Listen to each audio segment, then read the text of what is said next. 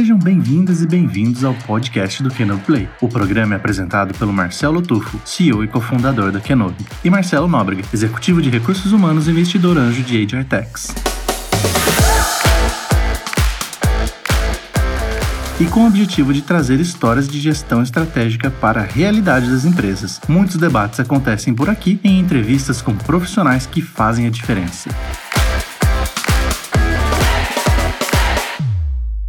E hoje nós estamos aqui com o Elton Moraes, que é consultor principal da eh, Mercer e também professor da Fundação Getúlio Vargas. O Elton, a gente trouxe o Elton aqui porque ele é especialista em People Analytics. Então a gente quer decifrar um pouco o que, que é isso aí, né? Uma nova onda aí dentro de recursos humanos. Não é isso, Elton? Perfeito. E tem, uma outra, tem outro ponto que a gente quer explorar também, vamos ver se dá tempo. Mas eh, você foi durante muito tempo consultor de remuneração também. Exatamente. Então também tem muita coisa nova acontecendo nessa área. Vamos bater um papo sobre esses dois temas aí. Show de bola. E para entrar nesses temas, nada melhor do que a gente entrar na tua história, né, Elton? É, onde, onde, onde você nasceu? Como é, que, como é que começou a tua carreira? Onde você estudou? Beleza. Primeiramente, muito obrigado a vocês por esse espaço para a gente poder falar sobre People Analytics, né? Porque parece um nome inglês tão difícil, mas quando a gente começa a, a aprofundar um pouco melhor, a gente vai entender de como é que isso tem mudado a forma como o RH tem atuado sobre a gestão de pessoas. Esse desafio é teu, você que vai ter que explicar esse negócio pra gente. Ótimo, eu acho que é o que a gente tem começado a desenvolver na cabeça das pessoas e eu acho que é um desenvolvimento, é algo novo, né? E quando a gente fala com relação à carreira e justamente no sentido de como eu aprofundei nesse lado, eu sou psicólogo, né? E como uma formação de psicólogo, normalmente você olha para ele como um cara que quer entender da clínica, quer entender justamente do indivíduo lá dentro de uma sessão terapêutica. E pelo contrário, eu já entrei dentro da psicologia buscando números. Eu queria justamente fazer uma aliança entre o que, que acontecia dentro da cabeça das pessoas, dentro das organizações. Mas deixa eu fazer uma pergunta antes disso. É, você nasceu aqui em São Paulo? Você nasceu aonde? Decidiu estudar psicologia? Por quê? Caramba, um é, tipo, tipo da... assim, é puxar a capivara do rapaz mesmo, Exatamente, né? quer entender. Perfeito. Marcelo eu... trabalha no recrutamento de seleção, é um cara... É, ah, então ele, é um sabe, muito ele curioso também.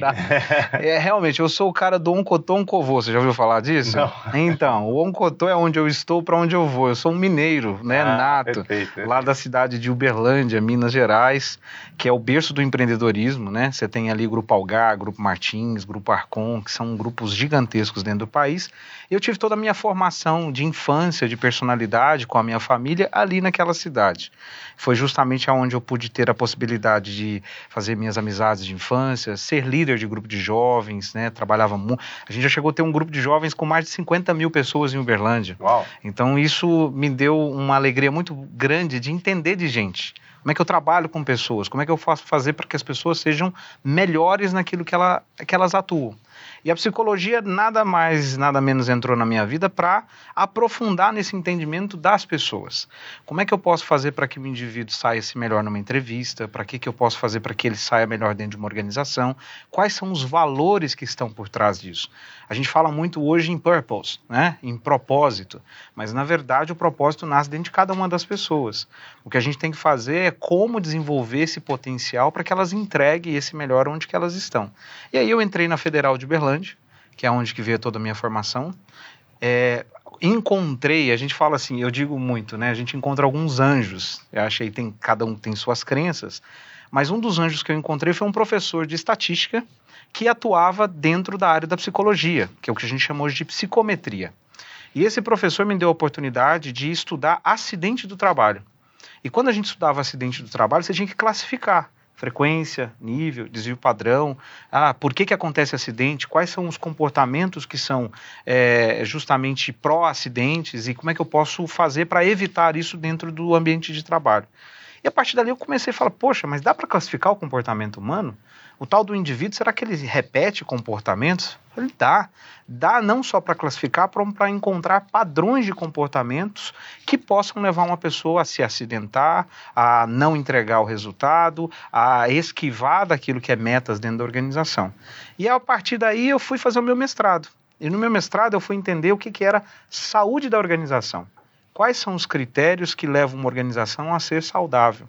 E eu verifiquei que quanto mais as pessoas recebem suporte, seja suporte emocional, seja suporte material e suporte de comunicação, mais elas se engajam para poder estar dentro de uma organização saudável. E isso foi legal, né? Até aí trabalhando muito com análise fatorial, né? De desenvolvimento de instrumentos, Eu vou de deixar pesquisa. passar a análise fatorial, não vou pedir para você Não deixa nada em cima Deixa disso, né? É, muitas dessas técnicas foram sendo aprendidas e eu comecei a me questionar assim, poxa, quando a gente vai para engenharia, você vai construir um prédio, você precisa ter 100% de correlação entre uma estrutura, ou ferro, ou cimento adequado, senão aquela estrutura não para em pé. E quando a gente vai para a área do comportamento, quando eu consigo encontrar explicações de 20%, já é ótimo. Uma regressão onde eu tenho um R quadrado já falando estatisticamente da situação de Tá a 20% conversa. dentro da área do comportamento é algo fabuloso. Mas eu verificava que muitas vezes os modelos eram muito falhos, porque eles pegavam só uma ponta daquele construto ou daquela situação. E aí eu fui para o meu doutorado. No meu doutorado, Você trabalhou entre a graduação e o mestrado? trabalhei. Esse é uma das coisas que é muito engraçado porque a gente posta algumas coisas, né? Eu estava agora em Nova York, na NRF, trabalho com varejo dentro da Mercer, e me fala, Elton, você dorme? Porque eu fiz a, a minha graduação já trabalhando. Eu não tinha formado ainda em psicologia e eu já trabalhava na União Atacado, que era um atacadista de Uberlândia, que a menina falou assim, ó, a gente precisa de alguém que viaje. Eu falei, mas eu estou no último semestre, como é que eu vou viajar? Dá-se um jeito. Eu falei, então vou dar o meu jeito. E a gente conversa, tem relacionamento, e eu fui recrutar motoristas lá em Roraima. Uau. Então eu saí de Uberlândia para ir lá Para recrutar para recrutar motoristas? motoristas, porque o atacadista trabalha com motoristas entregadores. É. Aquele que dirige um caminhão toquinho que vai até lá e eu contrato na região. Então tem polos na região onde chega a mercadoria no centro de distribuição e ele faz a entrega. E como é que você fazia? quer saber como é que era o Exatamente, com certeza, você não vai escapar. Como é que você fazia esse recrutamento lá em Roraima? Olha só que legal, isso nós estamos falando de segmento? 18 anos atrás, né? Então eu tinha o palográfico, e era uma forma de justamente fazer a- a- o teste psicológico do indivíduo, verificava quais eram aí algumas tendências, principalmente ligadas à agressividade, extroversão, introversão, que era um teste voltado para motorista. Ah, a gente utilizava as entrevistas estruturadas. Nesta época ainda valia-se muito da pesquisa de eh, a capivara do motorista, desculpa falar de novo, Claro. mas toda a questão de se tem alguma questão de acidente, se tem alguma questão na Polícia Federal, se tem alguma questão voltada, toda investigação. Por quê? Havia-se muito roubos ligados ao motorista entregador.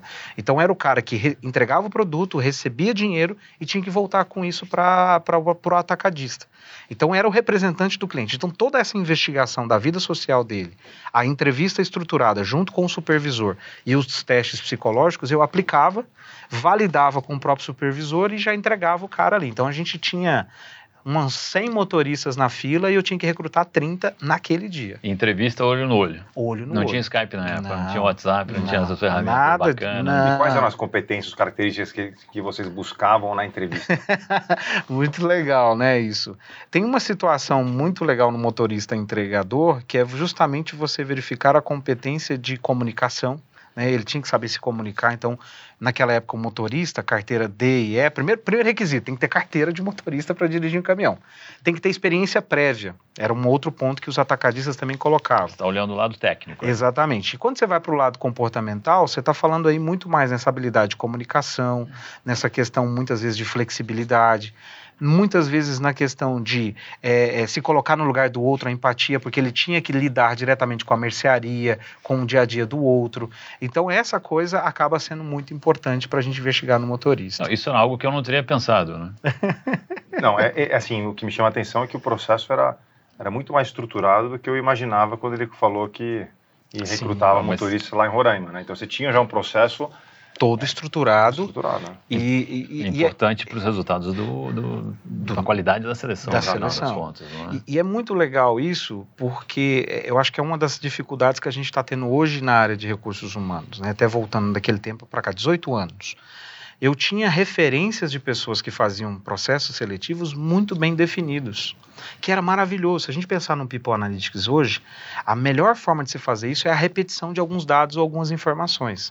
Então, se eu tinha um palográfico, mesmo com toda a validação dele, se eu tinha uma entrevista, conseguisse estruturar ela em dados e tinha uma investigação do indivíduo, se eu aplicasse técnicas estatísticas de machine learning que a gente tem hoje, eu automaticamente faria um, um cruzamento de informações que me daria o melhor perfil para atuar naquela região, naquela localidade, com aquela cultura da empresa. Porque o que é mais difícil é você ter os dados estruturados. Perfeito. E não você aplicar o machine learning. Né? Esse é um conceito que é super importante, é todo mundo você ter esse conhecimento, né? O mais difícil é você ter os dados certos e estruturados para poder. É, essa é uma situação, né, desse conhecimento que eu acabei adquirindo, que a gente acaba vendo que quando você vai no machine learning, você tem duas formas de análise: dados supervisionados e dados não supervisionados está caindo na valeta comum hoje de qualquer informação que eu tenho da organização jogar dentro do liquidificador e forçar algumas análises.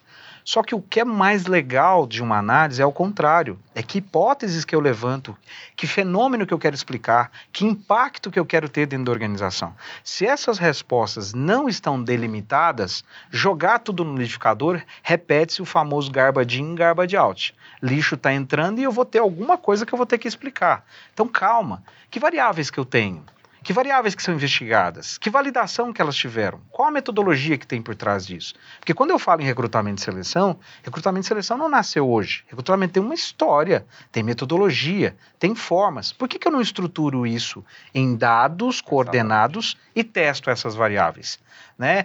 Ah, tem variáveis que não medem muita coisa. Se você for na literatura e fazer uma análise multinível, que é o que normalmente a gente desenvolve, você vai ver que muitas variáveis que são investigadas hoje não precisariam ser investigadas. Uhum. Não tem validação. Por exemplo, satisfação do indivíduo cara, é muito pessoal. E às vezes não tem impacto nenhum. Às vezes, se eu saber muito mais onde ele mora, como que ele trabalha e quais os valores, é mais importante do que alguns outros fatores que a gente investiga. Vamos, vamos segurar esses insights de, do People Analytics um pouquinho. Continua. Depois da União Atacadista, você foi para onde? Perfeito. E como eu aprendi a viajar para Roraima, né?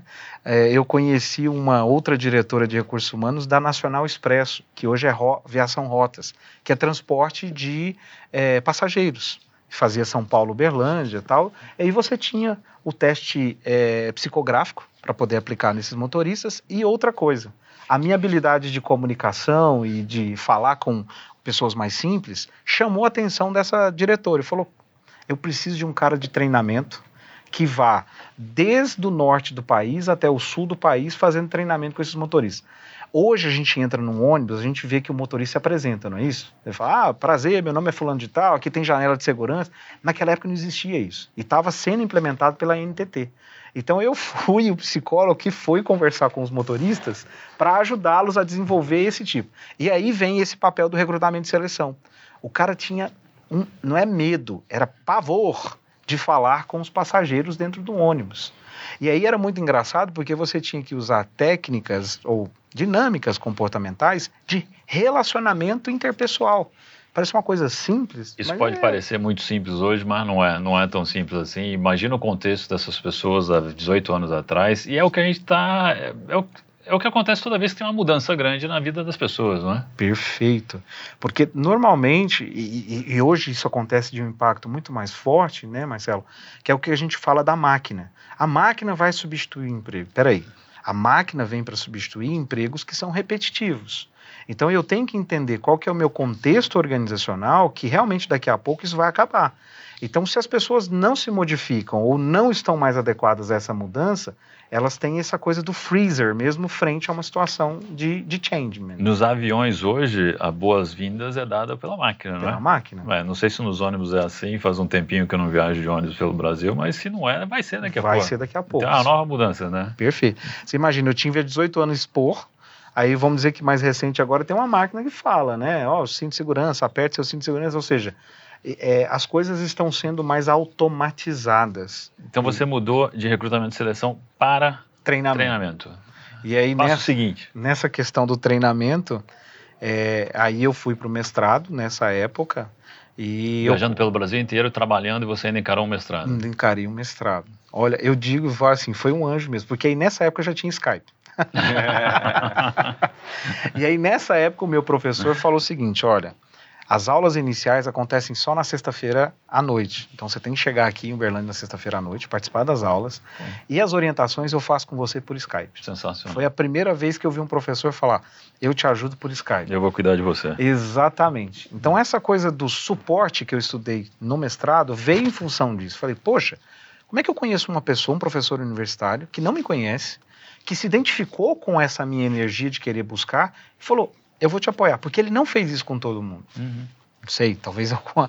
Não, não pode ter certeza que não houve nenhuma troca. Era muito mais Olho a, talento, a, a troca de, de conhecimento, né? Mas assim, muito legal essa ideia de entender que quando você dá suporte a alguém, você consegue naturalmente desenvolver o potencial dessa pessoa. E eu, eu quis identificar isso dentro do meu mestrado. Como é que eu parto de uma situação que é crença, que é o que a gente tem no mercado hoje, e transformo isso em números para provar que suporte impacta engajamento, que impacta resultado. Uhum. Então, se eu consigo fazer isso, transformar em número e e mostrar para um gestor, isso é muito bom. E nessa época eu conheci o Grupo Algar. Uhum. E aí eu fui para o Grupo Algar. Né? Recebi uma proposta, de novo, para trabalhar com um público mais simples, com vigilantes. Como eu já tinha todo o conhecimento técnico do palográfico, do psicográfico e etc., o vigilante trabalha com arma. Então tem toda uma situação de o aprendizado, tem todo o treinamento técnico. E eu fui fazer treinamento dentro do Grupo Algar. Tá. Comecei a me destacar e fui para a CTBC, antiga, hoje é Algar Telecom, mas antiga CTBC, aonde eu tive a possibilidade de ocupar um cargo de coordenação de recursos humanos. E ali eu comecei a desenvolver mais esse aspecto de como é que eu tenho que apresentar dados e informações para um conselho, para uma diretoria, que eu até então não tinha esse nível Você direto. assumiu uma posição de gestão e aí você passou a ter que se reportar a executivos, que Executivos. queriam ver dados, argumentos, fatos Perfeito. de uma maneira diferente. E o que é legal é que o mestrado ajudou muito nisso. Porque a partir do momento que ele falava assim, tá, como é que você comprova isso? Hum. Ah, falar isso para mim é a maior alegria do mundo. Cara, eu tenho, pois é, eu tenho que tocar nesse ponto de novo, porque você acabou de falar que o mestrado foi fundamental nisso. E tem um monte de gente aí fora, Elton, dizendo que diploma não serve para mais nada. Não faça nível, gra- né? não estude numa faculdade porque não vai te acrescentar nada. Nosso amigo Daniel Scott aí levanta a Putz, bandeira. então, é, ele é um dos, um dos. Olha, eu acho E a, gente Marcel- tá, e a gente tá falando com um PhD aqui, certo? Exatamente. Doutorado, Então, né? não apenas o, não apenas o Elton mestrado, mas ele seguiu e fez o doutorado. Exato. Então, qual é a sua visão? Ó, eu, eu acho um- uma pena é, ouvir talvez algumas dessas articulações. Por quê? Porque qualquer situação mais forte que a gente tem no mercado vem da base. Se eu não tenho base metodológica, se eu não tenho base de cruzamento de informações, se eu não tenho base de entes matemáticos, isso acaba complicando. Não quer dizer que eu tenho que aprender isso numa faculdade, mas eu posso dizer que ela deu um direcionamento muito grande para eu conhecer pessoas que navegavam sobre esses conhecimentos. Ah, hoje tem grupo de estudo, hoje tem blogs, hoje tem grupos não sei aonde.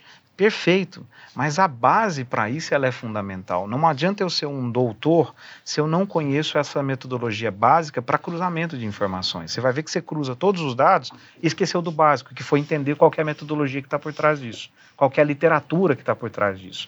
Então eu acho hoje ainda que é, um mestrado, um doutorado, ficar só nisso é ruim, porque eu fico muito acadêmico. Mas entender o que, que eu faço ali que serve para a prática do dia a dia das organizações é o grande desafio que você tem. Você tem uma ruptura gigante. Eu conheço professores fabulosos que não sabem conversar com a organização. Eu conheço profissionais fabulosos que não sabem conversar com a academia. E eu, eu, sou, eu sou empreendedor aqui da, da, da turma, então, assim, eu tenho uma visão um pouco diferente é, em relação a isso. Eu concordo com o que você falou, assim, o aprendizado é o mais importante. É, hoje em dia, com a democratização da informação, você consegue buscar aprendizado de fontes diferentes.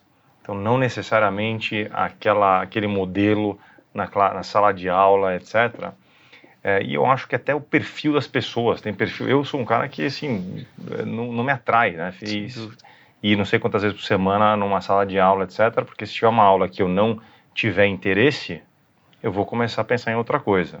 Perfeito. Então assim eu, eu gosto de buscar o conhecimento que vai ser prático para mim naquele momento da minha vida, na minha carreira, etc. Então por, é- por ter essa liberdade de escolha de conteúdo para absorver, é, isso é que para mim funciona funciona bem.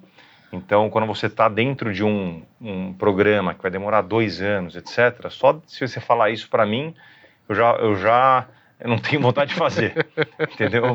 Então, assim, é, são, são assim, pontos de vista um pouco diferentes, né? Agora, eu, eu concordo com, com o que o Marcelo diz, é que a experiência é muito rica. Então, quando você fala assim, ah, eu vou fazer uma faculdade porque lá eu vou me cercar das pessoas que são mais entendidas ou do assunto, os expertos do assunto, que já publicaram vários é, artigos científicos, etc. Então aí, ok, então aí a, aquele teu círculo e a experiência vai ser muito mais rica do que um conteúdo que você pode ler num livro, por exemplo. Perfeito. Mas para mim eu teria que entender todo esse contexto, né? Para eu falar assim, putz, eu quero ir para lá porque eu, a, a, riqueza dos alunos que eu vou estar junto, dos professores que eu vou me conectar, é, etc. Vão e aí sim faz sentido. Então, porque eu acho que tem tanta, tem tanto curso, tem tanta coisa, tudo quanto é lugar, que eu acho que as pessoas têm que realmente fazer uma diligência muito grande para investir seu tempo e dinheiro é, antes de escolher qualquer tipo de, de curso. Para fechar, bom, pelo menos do meu ponto de vista aqui, para fechar esse ponto, eu concordo com, com o que você colocou agora, Marcel, que é e eu recomendo para quem me procura querendo fazer um curso de pós-graduação é avalie muito bem não só o programa, mas também os quadros de professores e os seus futuros colegas em sala é de aula, porque daí vem muito ganho, é né? E, e, e, aí eu queria talvez adicionar um pouco isso, porque no doutorado é, é que foi uma talvez a minha jornada foi diferente de outras jornadas, né? Eu conheço muita gente que se enfurnou dentro dos seus diplomas, dentro das suas certificações e ali ficou. E eu nunca fiz um mestrado ou um doutorado para ter um diploma, mas é porque os profissionais que estavam por trás na escolha representavam muito para mim. Então, para você ter uma ideia do doutorado, eu fui fazer o doutorado na Metodista, que muita gente como, pô, mas Metodista, o Elton da Federal. Não, eu não fui por causa da universidade, eu fui por causa das pessoas que estavam lá. A professora Maria do Carmo, que é, foi uma representante para mim, primeiro o professor Sinésio, que foi quem me deu a oportunidade, depois o professor Maria do Carmo, são hoje para mim referências na área do comportamento organizacional e que escrevem livros, que têm publicações, mas muito fundamentados na academia. Eu peguei o conhecimento deles e comecei a fazer a minha jornada, a traduzir o que eu vivia dentro das organizações que eu estava sempre trabalhando para dentro dessa vida acadêmica. Então, quando eu ia para a vida acadêmica, eu não ia para cumprir horas, eu não ia para certificar o cronograma, eu ia para trocar as minhas experiências e para aprofundar aquilo que eu estava vivendo na prática. E é aí que veio a oportunidade da Universidade de Cambridge. Porque foi num desses conhecimentos que a professora Meducar falou: ó, tem o Igor Menezes. É quem que é Igor Menezes? É um baiano que saiu lá de Feira de Santana, se formou também na Federal de Bahia, virou doutor mais novo e hoje está na Universidade de Cambridge. E ele foi para lá porque ele é um data scientist em comportamento organizacional. Eu falei, que negócio é esse de data science, né? O que, que ele faz? Ele era um psicometrista com entendimento fabuloso em R, e que fazia manipulação de dados do comportamento humano. Parênteses, o que, que é R para quem, não, quem não sabe o que, que é? Acho que é a hora de definir algumas é, coisas aqui, né? Exato, vamos lá. R, vamos lá. psicometria e, data, e People Analytics. Define essas coisas aí. Ó. Perfeito, né? R é um sistema estatístico que foi um, um, dos primeiros sistemas, não um dos primeiros, teve outros, mas esse foi um, um dos que mais é, teve alvoroço na comunidade, principalmente de quem trabalha com dados, com informática, que é um sistema aberto de estatística. Então, o R, você consegue tabular dados, tabular informações de forma aberta. O R e o RStudio são softwares que você baixa na internet e trabalha no seu computador. Então, se eu quero fazer frequência, média ou ao mesmo tempo aplicar algoritmos de machine learning, eu consigo trabalhar todo esse desenvolvimento dentro do R. O mais conhecido na nossa academia era o SPSS, Statistical Package for Social Science, que era justamente um, um, um software, foi adquirido pela IBM, e a IBM então trouxe esse pacote para ser vendável dentro das organizações. E o R é um, um software gratuito. Então, é, na verdade, é um software que ajuda a gente a tabular as informações, assim como o Excel. O Excel é muito importante? É. O R pega o Excel, o Excel e consegue fazer armazenamento de banco de dados, trabalhar com Big Data, então, que é grande massa de dados, então ele consegue transformar isso. Essa é a primeira situação. Quando a gente fala de People Analytics, a primeira coisa que é importante é saber que ela é uma ciência ou uma forma de se olhar que veio do Big Data. O Big Data, ele traz como analogia inteligência artificial, a parte de redes neurais e toda a parte de análise estatísticas mais parrudas. E aqui dentro surge o People que é o quê? Pega a parte de people, que é comportamento, satisfação, clima, toda a parte de cultura, toda a parte de liderança, é, toda a parte de remuneração. Então, pega isso que é do indivíduo tá, e cruza com dados hard, de negócio. EBITDA, lucro líquido, é, qual que é o resultado final do negócio, qual que é o ROI em cima disso. Então, ele pega essas duas coisas e fala, como é que isso se conecta? Como é que isso se transforma? Então, o People Analytics é uma forma de ordenar dados, analisar essas informações e poder dar ajuda e rapidez na tomada de decisão.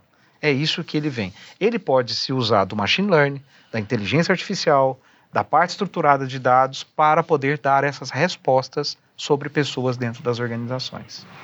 Qual que é a diferença de inteligência artificial e machine learning? Para para ficar claro, né? Porque a gente escuta muito a inteligência artificial, machine learning, Perfeito. etc. Só contextualizar um pouco. O machine learning, ele é, na verdade, um, um, uma forma com que a máquina aprende. Quando eu falo a forma como a máquina aprende, na verdade eu estou falando de conexões que são feitas estatisticamente.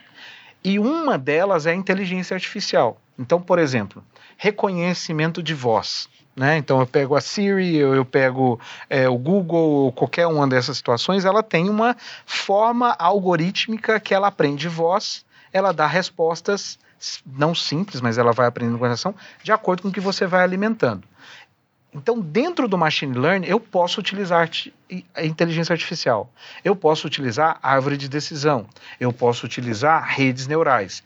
Então, na verdade, o machine learning é uma forma como você estrutura o seu algoritmo utilizando dessas ciências para poder aprimorar a técnica, a explicação, aquilo que você tem.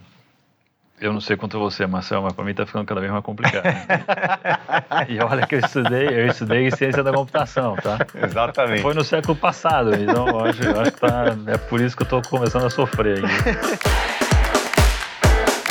Você está ouvindo o podcast do Canon Play, o seu podcast de recursos humanos.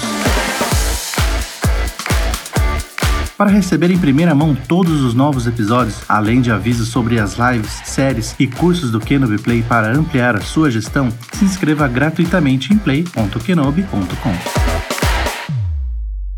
Eu tenho interesse é, em dar uma pulada aqui na história uhum, é, do Elton e, e fa para falar que eu estou super curioso para chegar nesse assunto, que é o assunto da remuneração. E você, você teve uma passagem por uma das empresas mais é, conhecidas é, nesse, nesse assunto de, de remuneração, encargos, salários, etc., que foi, que é a Hey Group, né? Perfeito. Você passou sete anos lá. Você podia contar um pouco da tua história lá antes de mais nada? Perfeito.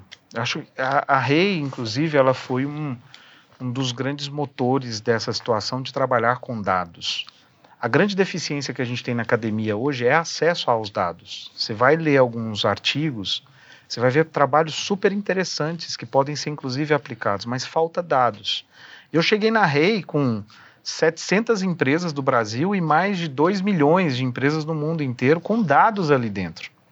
Então foi a primeira vez que quando você olha para a parte de remuneração, você se encanta por uma metodologia. Uhum. E a metodologia REI, que era o REI Points, uhum. que agora infelizmente está sendo declinada por uma outra que comprou a Rei, a gente acaba visualizando uma forma de mapear cargos dentro da organização com critérios muito fundamentados de classificação de uma organização hierárquica. Uhum. E esse é um outro ponto interessante. Enquanto a gente está hoje tentando trabalhar em formatações e governanças em rede, uhum. a metodologia da REI é muito fundamentada em classificar os cargos nos níveis dentro da organização. Perfeitamente. Qual que é o peso qual que é as funções, qual, qual que é as necessidades, o conhecimento, qual que é o accountability daquele peso, daquele cargo. Aí eu consigo verificar a distância de um CEO para um diretor, um CFO, um C-level, a distância de um diretor para um gerente, a distância de um gerente para um supervisor, ou seja, eu encadeio isso e depois eu, claro, venho com o mercado e coloco base salarial aqui dentro. Uhum. Mas a primeira coisa é dar um norte onde que qualquer pontuação aqui no Brasil ou no mundo inteiro ela é a mesma. Ah, Elton, o que é um cargo de 900 pontos na Unilever? É o mesmo dentro de uma GE. Ah, mas peraí, são coisas diferentes, empresas com coisas diferentes. Tá, mas o peso do cargo é o mesmo. Pode ser que a nomenclatura aqui de 900 pontos seja supervisor e a nomenclatura aqui de 900 pontos seja um analista, mas o peso relativo é o mesmo. Então, acho que a metodologia de Rei Points em relação à remuneração ajudou muito a trazer isso. E qual que é o desafio das organizações hoje? Não é trabalhar com salário base. O salário da base é dado pelo mercado, é dado pelo local, etc. É trabalhar com os incentivos. Como é que uma startup faz hoje para buscar um, um, um, profissional que vai fazer ela expandir? Como é que eu dou uma, uma, um pedaço da minha empresa para essa organização? Você pega hoje esses unicórnios, eles têm aí que dar parceria para essas pessoas, porque ele não paga o cara daqui a cinco anos. Ele fala, cara, se eu crescer, você cresce junto comigo. E aí a gente faz esse dividendo e coloca. Então, os incentivos de curto prazo e de longo prazo é o grande desafio da forma como as empresas vão colocar isso. Isso é por meritocracia, isso é pelo que o cara entrega, isso é pelas metas que ele alcança. Como é que eu faço para que o acionista, o dono, veja valor, o empregado sinta valor e sinta-se recompensado e o negócio seja sustentável ao longo do tempo? Show. Ah, deixa eu jogar um pouco de pimenta aqui nesse nossa nossa, nossa conversa. Vamos lá. É, eu li um livro do Rancharan, há uns 10 anos atrás. Legal. Chamava Pipeline da Liderança. Já li, esse livro? É o famoso. O livro é famoso, é conhecido. Eu utilizo no mestrado profissional da Fundação Getúlio Vargas, no curso de liderança que eu ministro. Perfeito. E o livro fala exatamente é, isso que você acabou de descrever aqui, da, ou basicamente isso da, da, da metodologia do, do, da Hey Group, né? que é você, a primeira coisa que tem que entender é quais são os, os cargos, né, as responsabilidades, né, de cada uma das, da, das funções dentro da empresa, dentro da sua hierarquia, é, descrever cada uma delas e, e você também uh, delimitar as características necessárias para você ocupar esses cargos. Perfeito. E, consequentemente, você cria um plano de carreira para a pessoa, porque no mundo ideal é, eu estou sentado na cadeira de analista pleno e eu sei exatamente o que eu preciso desenvolver para me virar um sênior. Perfeito. E depois coordenador e gerente, etc. E quando eu li esse livro, uns 10 anos atrás, eu falei, pô, genial isso aqui. Então, assim, realmente tem que. Isso aí é um começo para você, para todo mundo entender qual que é, o, é o qual que é o seu mina, futuro, né? é o mapa da é o mina, mapa etc. Da mina. Perfeito. É, e aí, quando você olha para organizações maiores, né, eu já trabalhei em organizações maiores também, né, você tem esse, esse, essa, essa estrutura que é engessada, né? Pela, uhum. Que assim, você não tem muito como fugir. E uma das coisas que, que, que acontece é, para você, você tem lá o, o, o seu é, salário correspondente, né? Aquela, aquele cargo. E você tem normalmente também o tempo que demora para você é, passar de um cargo para outro, porque normalmente nas organizações grandes você tem ah, a época de promoção é nesse mês delimitada, né? De maio, por exemplo. Então, com isso, o que acontece? Né? E você também tem uh, regras de uh, aumentos, tem limites de aumento. Então, você vai conseguir aumentar o seu salário em 15%, e se você tem, você pode ser promovido uma vez por ano. Então, enfim, você, você cria essas regras. Você tem avaliação de desempenho, posicionamento na faixa, Exatamente. variáveis que são consideradas para determinar aumentos que ocorrem num ciclo anual. Exatamente. Então, com isso, Consequência, consequência disso é que você engessou a parada toda. E, e ninguém aguenta mais esperar um ano para ter ninguém aguenta mais esperar um ano. E aí você vai ler o livro do Laszlo Bock, o Work Rules, Work que em português é, em, é, um novo jeito de trabalhar. Um novo jeito de trabalhar. E ele quebra esse negócio por completo. Porque ele fala assim, primeira coisa é, você tem que pagar as pessoas é, que é, performam de forma desproporcional, desproporcionalmente. Ou seja, se a pessoa está entregando muito, você tem que pagá-la desproporcionalmente. Né? É, não importa se ela começou há seis meses, se há três meses, se ela está performando muito, então ela merece um, um aumento. Né? Então ela quebra, ele quebra esse toda esse essa estrutura, né? que também você faz um paralelo aqui com, com a Regroup. Uhum. Então como que isso se encaixa, né? Isso, essa metodologia da, da, da Regroup, ela ainda se encaixa no modelo de hoje, se encaixa para algum tipo de empresa, é, para você ver startups que são completamente, fogem muito desse, desse tipo de. Ou não tem como escapar? Quando você crescer, você tem que ter algum tipo de estrutura. Como é que você vê todo, tudo isso? É, é muito interessante porque a gente começa a ver os unicórnios incomodarem um pouco relacionado a isso, mas o, o que é interessante dentro desse contexto que você traz é que é fabuloso a ideia de você recompensar de forma desproporcional. Existem mecanismos para isso. Só que todo negócio que se preza, ele fala em um negócio de orçamento, ele fala um negócio de provisionamento e ele fala um negócio de lucro. Então, quando você olha toda esta base aqui, é entender o seguinte: o que eu estou produzindo paga essa mão de obra e tem o lucro necessário para ser dividido? Essa é uma decisão muitas vezes está sentado no dono ou nos acionistas desta organização. Eu posso recompensar uma pessoa desproporcional? Sim, se ela for desproporcional ao retorno que foi dado à organização, tirando lá toda a parte de impostos tal e etc. Então, por que, que as organizações brilham os olhos quando ela vê uma metodologia como essa? Porque ordena muito bem. Eu sei quando é que eu vou dar de aumento, qual que é o percentual, está muito fechado. Então, ou seja, em termos de gestão administrativa, eu estou muito bem provisionado. Eu sei quanto que eu tenho de salário, quanto que eu posso aumentar e tal.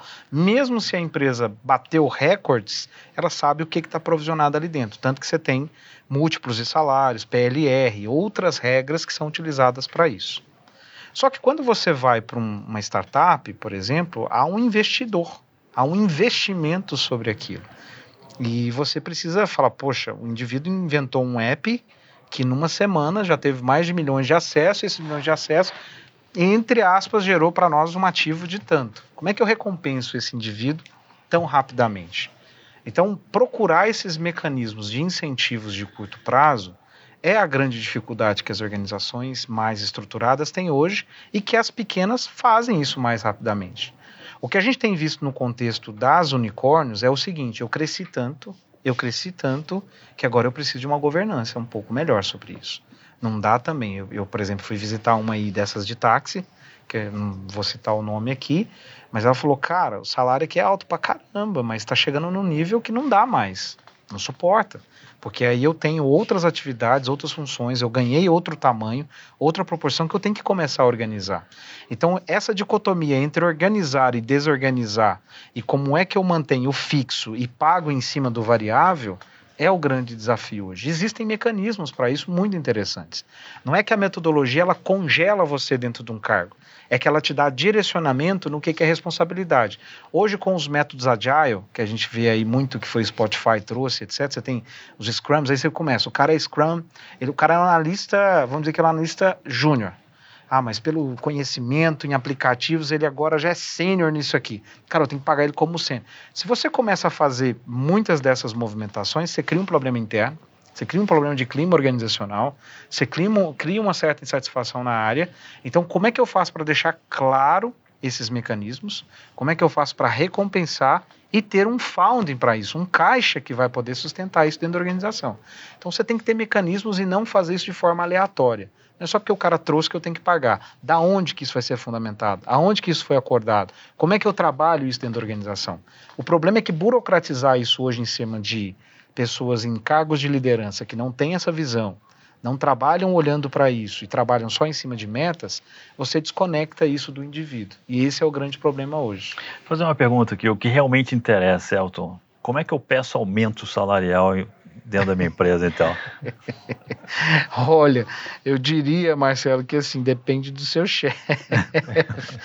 Porque o que, que acaba ocorrendo? Quando você pega os jovens, hoje há uma máxima aí no mercado que a gente tem a ideia de que o cara quer crescer rápido. É, eu acho que todo mundo quer crescer rápido. A questão é que tem perfis e maneiras de pessoas que vão se acomodando ao cargo. A questão toda é: se a empresa me dá um cargo, eu tenho que me congelar aquele cargo? Essa é uma pergunta. A outra é: se eu quero ser disruptivo, quais os mecanismos que eu tenho que utilizar para mostrar para a organização que eu necessito desse aumento ou que esse aumento ele é interessante para o cargo que eu ocupo. Então, abrir essa transparência do que é remuneração, transpa a transparência dos mecanismos de, de recompensa, ainda é uma grande dificuldade. Você fala em Ray Points hoje, só o diretor de recursos humanos sabe o que é Ray Points. A organização inteira não sabe o que é isso. Mas será que a organização está disposta a discutir sobre isso? Esse é o grande dificuldade. Por quê? No momento que ela entende mais o que, é uma função, uma habilidade, um accountability, ela fala, eu estou aumentando isso. Você vai me dar outra oportunidade? Você vai me recompensar por isso? Então essas conversas... Você acha que tem espaço para ainda hoje é, para essa, essa, metodologia da mesma forma que ela, que ela Da mesma forma como ela foi criada, não. Eu acho que, que existem espaços para desenhos alternativos que estão sendo colocados para ajudar nesses incentivos de curto prazo. Então, por exemplo, a legislação hoje já deu uma abertura muito legal que, em vez de eu pagar semestralmente ou pagar anualmente, eu posso pagar trimestralmente. Então, essa forma de reconhecer e utilizar o People Analytics para ver o que é performance, o que é destaque, o que, que impacta no meu negócio e aplicar isso sobre remuneração é um grande desafio hoje. Como é que você amarra métricas de gestão de desempenho? que é em função do que, que a empresa ganha dinheiro, para ela poder é, recompensar esse indivíduo. Então, fazer essas conversas para abertura de, vamos discutir salário, é muito hoje voltado assim, peraí, o que, que você tem a oferecer primeiro, para depois a gente discutir sobre isso. Você está dizendo que precisa ter bastante comunicação sobre como funciona a política salarial da empresa e a mecânica de salários, não é? Para que as pessoas entendam como funciona. Tem uma questão hoje que todo mundo pensa o aumento pensando na sua necessidade pessoal. Uhum. E aí não é unidimensional dessa perfe maneira. Perfeito. E aí você vê salário muito congelado à minha necessidade, não salário condicionado a um organismo que funciona e que pode fazer isso, mas em decorrência de resultado. Ela não vive em função de que eu acho que eu sou bom ela funciona tal. O que é bom que se tornou resultado dentro da organização. Ou o que é bom que eu valorizo dentro da organização. Então, como fazer esse aspecto de entendimento das políticas ainda é uma. Eu vou dar um exemplo simples para vocês. Vai em qualquer loja de varejo aqui da esquina, como é que você ganha sua comissão? Se o cara explicar rapidinho, igual eu estou explicando aqui, eu falo, desculpa. Mas vai, ah, tem percentual de dois aqui, três ali, quatro. Cara, eu sei que no final vem isso aqui no meu contra-cheque. Eu sei que eu ganho isso aí.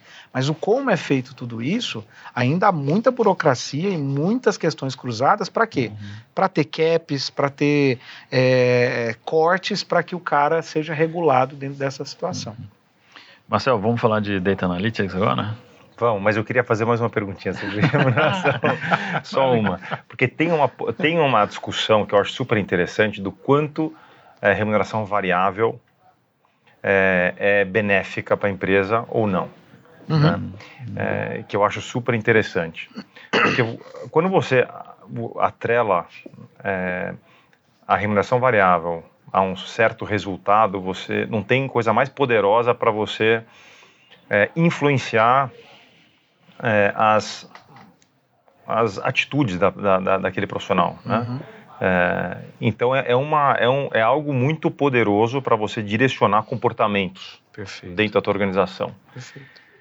E, e tem cargos que você uh, necessariamente não tem, uh, você tem que usar mais o bom senso, digamos assim. Então, pega uma, uma área de atendimento, uhum. né?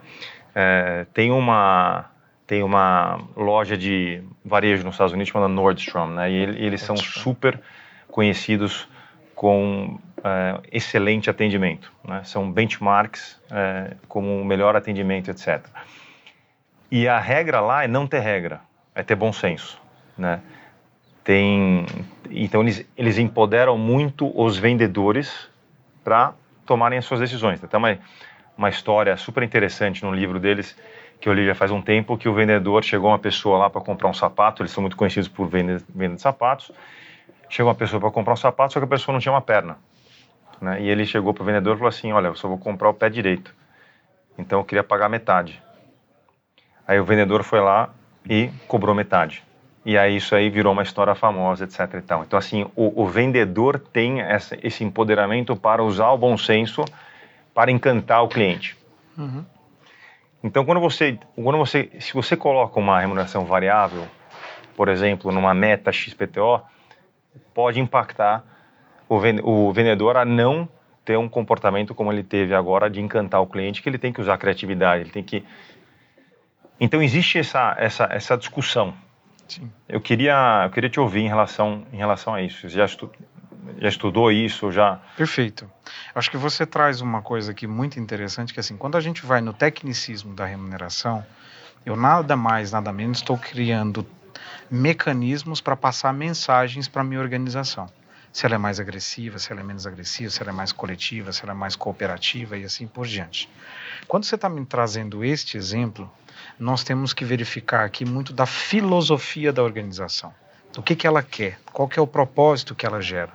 Eu tenho muitas empresas hoje que são muito agressivas e que não tem PLR, não tem variável, não tem bônus. Bônus até tem porque ela pratica isso de uma maneira mais meritocrática. Mas então a questão grande que a gente tem que se colocar assim, não é salário que vai dirigir ou drivar esses comportamentos. Não é remuneração que vai fazer com que eu tenha os melhores. Então tem que ter outra filosofia e crenças dentro da sua organização que sustente esse tipo de comportamento. É, essa mesma história também, que foi uma outra história que ficou famosa, é que havia também um outro varejista nos Estados Unidos, que o cara chegou lá e falou assim, ó, oh, eu comprei esse pneu aqui eu quero trocar, é, eu quero devolver, eu não quero mais isso aqui. E pela autonomia que tinha o indivíduo, ele falou, não, a gente troca. Ele foi lá, devolveu o dinheiro e tal, e foi, foi olhar, mas nossa loja não vende pneu. Então a mesma coisa, a filosofia é tão focada no cliente, é tão focada no cliente que pela autonomia vai. Só que ele não está fazendo isso não pelo dinheiro que ele recebe, pela filosofia que foi implementada dentro daquela organização, de atendimento ao cliente, de se colocar o cliente em primeiro lugar, tal e etc. Então estas filosofias, elas têm que ser implementadas no sentido de entender assim, cara, eu entre as melhores empresas do mundo que a gente fazia esse estudo, né, voltando para dados, não eram as que pagavam mais eram as organizações que tinham mais coerente essa forma de desenvolvimento, de olhar para o indivíduo, de dar autonomia ao indivíduo, de fazer gestões compartilhadas. Então, a maneira como a organização e a cultura está estruturada é mais do que salário, é mais do que remuneração. É que mensagens que eu quero passar em função disso. Voltamos para a cultura da empresa. Né? Exatamente. Né? Porque se tecnicamente, eu, Elton, eu quero drivar os meus vendedores a vender mais. Então, beleza, eu vou criar um mecanismo de recompensa que quanto mais ele vender, mais ele recebe. Isso é um mecanismo. A outra coisa é como eu quero que ele venda. Eu quero que ele venda passando por cima das regras, eu quero que ele venda a qualquer custo, ou eu quero que ele venda dentro de uma cultura da forma como eu quero atuar. Aí o, o valor não é remuneração, é outro trabalho comportamental que tem que ajudar ele a estar daquela maneira. Bom, e você citou agora que não é só remuneração que dirige o comportamento das pessoas, mas outros componentes, como desenvolvimento, oportunidade de crescimento e aprendizado e outros, é, que geram esse resultado esperado, não é? E você não simplesmente está dizendo isso, você tem dados para mostrar que isso é verdadeiro. Então, aí está a aplicação de Data Analytics e, mais especificamente, como a gente fala de gente, comportamentos, People Analytics. A base de clientes aí de 3 milhões, você tem esses dados de comportamento, você tem o dado de resultado na organização, e usando estatística, usando R, você mostra que as empresas que têm melhores resultados, é, as pessoas são motivadas por uma cesta de coisas diferentes. Então vamos falar mais de, de People Analytics. Perfeito. Eu acho que tem hoje um desperdício de dados dentro da organização. Se a gente imaginar que o Saratoga, né, que era um mecanismo de KPIs de recursos humanos, a gente tem mais de 100 KPIs de recursos humanos dentro da organização. Esse, esse instituto focava muito em processos. Processos. Né? Processos de recursos humanos, não necessariamente nos resultados nos desejados. Resultados, né? E foi comprado pela PwC. PwC. E aí, quando a gente olha esse tipo de informação, já nesse tempo verificava que dados era uma mina de ouro. O que, que eu vou fazer com ele? Como é que eu vou analisar essas informações? Por quê? Porque o, o processo e o dado era dado de forma isolada. Hoje, dentro das grandes consultorias, você tem esse problema. Você vai em qualquer uma delas, eles trabalham ainda de forma isolada. Aqui está a consultoria, aqui está benefícios, aqui está a parte de remuneração. Você fala, cara, como é que isso se cruza se eu tenho todas essas informações? O que, que é que eu faço, ou qual que é a característica de um cara que ganha mais dentro da organização? Aqueles que receberam melhor mérito esse ano, quais foram as competências, qual foi o conjunto de estilos que fez com que ele alcançasse aquilo. Então isso não era cruzado dentro da organização. Que aí começou a se fazer os BIs, as Business Intelligence, né, que é justamente, hoje virou uma, uma, uma certa muito forte essa panaceia de dashboards. Tudo é dashboards. Monta um dashboard. Porque o problema não é montar o dashboard. O problema é o que, que eu quero de respostas dentro desse dashboard. Um dashboard ele pode ser alimentado real time e eu saber, por exemplo, qual é o estoque da minha loja. E aí eu consigo ver preço do mercado e preço que eu estou praticando dentro da minha loja e atuar rapidamente para mudar preço e fazer uma promoção e chamar o consumidor. Como é que eu faço isso com o ser humano? Como é que eu mudo um benefício? Benefício que está instaurado para um ano, que ele tem uma inflação médica aí de 20%, 30%, que vai impactar o, o, o, meu, meu, meu, meu CAPEX, meu OPEX, e eu tenho que, que investir nisso. Como é que eu faço para mudar isso? Então, estas coisas, quando leva para variáveis humanas, a gente tem variações maiores. E a grande dificuldade é cruzar isso. Por exemplo, benefícios flexíveis. Quem falou que benefícios flexíveis é melhor para essa geração? Isso é uma crença. Aí eu começo a colocar dados. Vem um Jim vem aí uma forma de eu colocar cartão, carteiras virtuais, é, dispositivos de alimentação e, e refeição de forma diferente. Isso está mantendo as pessoas mais motivadas, isso está fazendo com que elas fiquem mais dentro da organização. Então eu preciso cruzar esses dados e essas informações. E aí vem a importância do Data Analytics, que é, além de gerar BIs, é eu acompanhar o ciclo de vida do empregado o famoso EVP, o Employee Value Preposition. Então eu tenho isso como um foco. Como é que eu falo que esse ciclo está sendo completo dentro da minha organização? Eu preciso criar mecanismos, porque não dá para eu gerenciar o indivíduo um a um, mas dá para eu captar dados de um a um e descobrir quais são os padrões que existem dentro da minha organização. Você já imaginou, Marcelo, se eu conseguisse olhar para você e falar assim, poxa, antes de você vir me pedir aumento salarial, que é o que você me perguntou, eu já sabia que você tinha essa tendência. Por quê? Porque o clima, a resposta que você estava dando aos e-mails, a maneira como você estava tratando os clientes, me verificou que havia um delay ou uma certa situação. E isso era um indicativo de alguém que estava com um problema salarial, por exemplo. Mas você descobre isso através de estatística, rodando modelos matemáticos em cima desses dados que vão te apontar uma população que tem essa tendência de estar insatisfeita com o salário. Perfeito, porque quando a gente fala do Data Analytics e, e voltando para o People, a gente tem algumas formas de analisar. A primeira delas é descritiva. Como é que eu descrevo o fenômeno de maneira matemática? Então eu vou lá e vou descrever. Média, mediana, desvio padrão. Isso é descrição.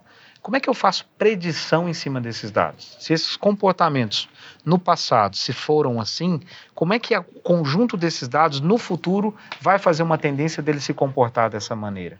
Então eu faço a predição. E hoje já algumas estatísticas mais avançadas em cima da pre é, é, é, é, como se fosse prescrever o que ele vai fazer com base nesses dados que eu uhum. tenho.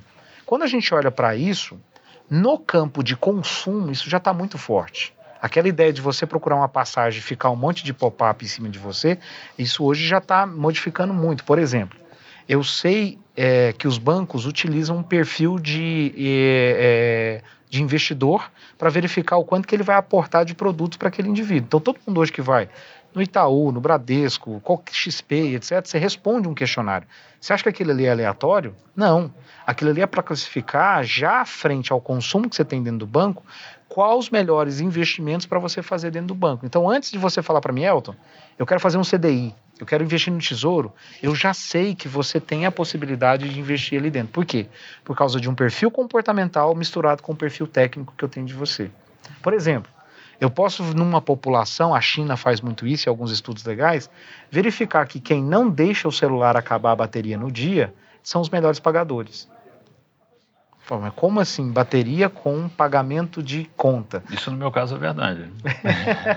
eu sou um bom pagador, eu nunca deixo a bateria do meu celular acabar. Você começa a fazer essas relações no mundo hoje, né? E, e é algo completamente. Não tem nada de intuitivo aí. Não. Né? Nada. Nada, nada. Não. É interessante. Né? Vamos falar de alguns exemplos. Eu vou, eu vou dar um exemplo aqui, Marcel, também.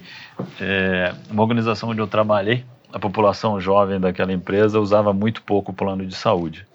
E isso estava tudo bem até aquele momento que eu resolvi olhar a questão, né? Assim, né? E, e, o, e, o, a verdade assumida por aquela organização era: o jovem não precisa de plano de saúde, portanto, ele não utiliza plano de saúde. O que, que eu fui descobrir? Que a informação do plano de saúde não chegava àquela população.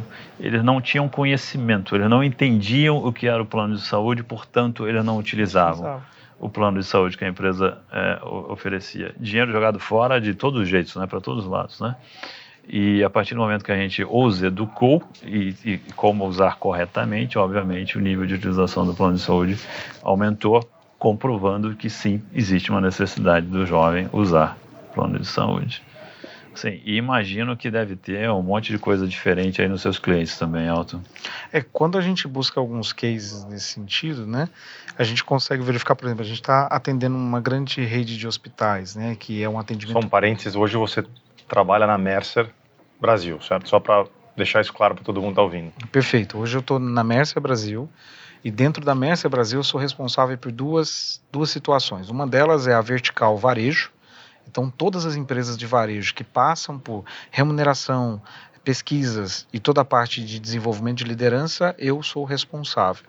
E a outra é, horizontal que eu digo é Analytics. Então, eu sou responsável hoje na América Latina pela parte de Analytics dentro da Mercer. E o Analytics pode ser utilizado em qualquer processo de recursos humanos. Você pode usar Analytics para contratar pessoas, para reduzir sinistralidade do plano de saúde, para ajudar a escolher a pessoa que você vai promover. Diminuir turnover. Diminuir turnover, absenteísmo, Entender absenteísmo, etc. Não, assim, assim, então, as possibilidades são inúmeras, né? Então fala aí de alguns exemplos concretos para a gente, Elton. Hoje, quando a gente olha para esse hospital que eu estou falando, né, é, a premissa máxima deles é satisfação do paciente.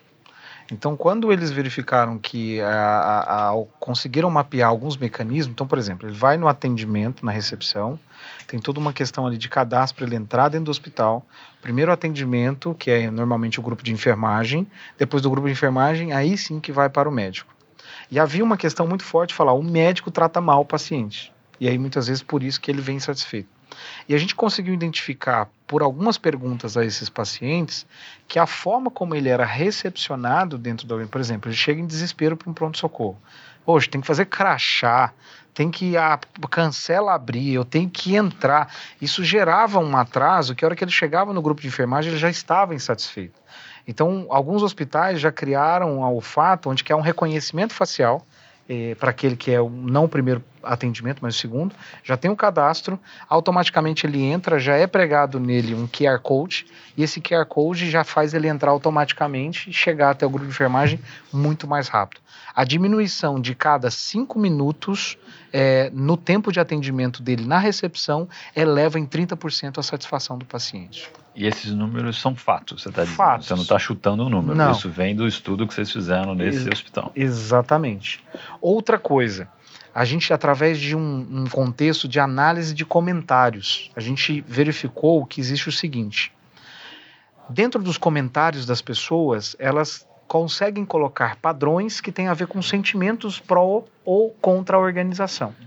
E a gente verificou que os sentimentos mais pró dentro da organização vinham de lideranças que conseguiam provocar nas suas equipes confiança, toda a parte de alegria e toda a parte de antecipação. Isso é, um, isso é, uma teoria que a gente tem. O que é antecipação? Antecipação é a forma como você, antes da situação acontecer, você conversa com o indivíduo, você pergunta para ele, então você gera quase que uma surpresa para ele para ajudá-lo no desenvolvimento. Os líderes que fazem isso são aqueles que têm equipes com maior performance e maior engajamento dentro das organizações. Então, se você desenvolvesse esses comentários com as pessoas que geram confiança, alegria e antecipação, são aquelas que te trazem melhor resultado dentro da organização.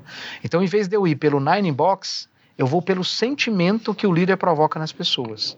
E o sentimento tem mais relação com o desempenho do que necessariamente uma classificação de 1 a 4, como é o fato que a gente faz. E, e essa, e esse resultado bate com a pesquisa que o Google fez lá naquele projeto gigante que eles chamaram de Aristóteles. Aristóteles que fala exatamente isso. Né? É... Perfeito. O que, que a gente faz nesse sentido? Eu vou lá, em vez de fazer one size fits all, que é uma coisa serve para todo mundo, nós vamos dentro da organização, entendemos a cultura, mapeamos o que ela já tem de indicadores ou criamos um diagnóstico pequeno e realimentamos isso para que ela melhore desempenho, satisfação, resultado, aquilo que ela quer medir. É. ah, o que ficou muito claro nesse, nesse resultado do Aristóteles é que a influência do, do líder é absolutamente fundamental, porque ele que gera a segurança psicológica né, na, na, nas pessoas e, e, e outras coisas. Né? Uma farmácia, por exemplo, que a gente entendeu que é muito legal. Você, você já entrou hoje dentro de uma farmácia, você viu onde é que fica a fralda? Cara, deveria saber porque minha filha tem um ano e três meses, mas eu não estou lembrando. Eu já comprei várias a, vezes. A fralda não... fica lá no fundo. Então você tem que passar pelo você corredor para você ir até a, a loja toda. o que que acontece nisso? Era muito engraçado que se fosse pegar os vendedores antigamente, eles falavam assim, o melhor dia para eu saber qual que é o caminho do consumidor dentro de uma farmácia é no dia de chuva. Como assim no dia de chuva? É, porque ele pegava o rastro de quem chegava e acompanhava o rastro que ele fazia dentro da loja. Hoje a gente consegue fazer isso por mecanismos de data analytics. Você consegue, por exemplo, lá no caixa tem satisfação, não tem? Tem. Você consegue linkar a satisfação dele frente ao produto que ele teve e a quantidade de tempo que ele ficou esperando no caixa. Isso tudo já é mapeado hoje. E aí você consegue então verificar quais são os produtos melhores, qual que é o comportamento melhor e a forma como ele pode então ter maior satisfação dentro da loja. Maravilha, excelente papo. Vamos agora para o nosso ping-pong final aqui. Perguntas um rápidas. Bate volta rapidinho. Pergunta rápida, resposta rápida. Exatamente. Então, quais são os seus próximos projetos dentro da área de recursos humanos? É, tem uma questão nessa análise de sentimentos que eu quero cruzar com dados é, resultados brutos da organização, resultados de negócio mesmo, EBITDA, resultado do lucro líquido, que tem variabilidade. Então eu quero comprovar isso no mercado logo, logo. Qual foi o último livro que é, te marcou, que te ajudou no seu dia a dia do seu trabalho? Ó, tem um livro do Kai-Fu Lee, que é um, um ex-diretor da Apple, que fez toda a questão da Siri, que é inteligência artificial. Então ele fala muito da transformação que essa inteligência tem na China. Achei muito legal. E um outro livro é do meu amigo aqui, Marcelo, Opa. que fala né, como Opa. contratar. Então eu acho que nessa situação traz uma reflexão sobre novos modelos ou formas de se atuar com pessoas. Maravilha. Tem alguma empresa que você olha e você fala e admira em relação à atuação em recursos humanos?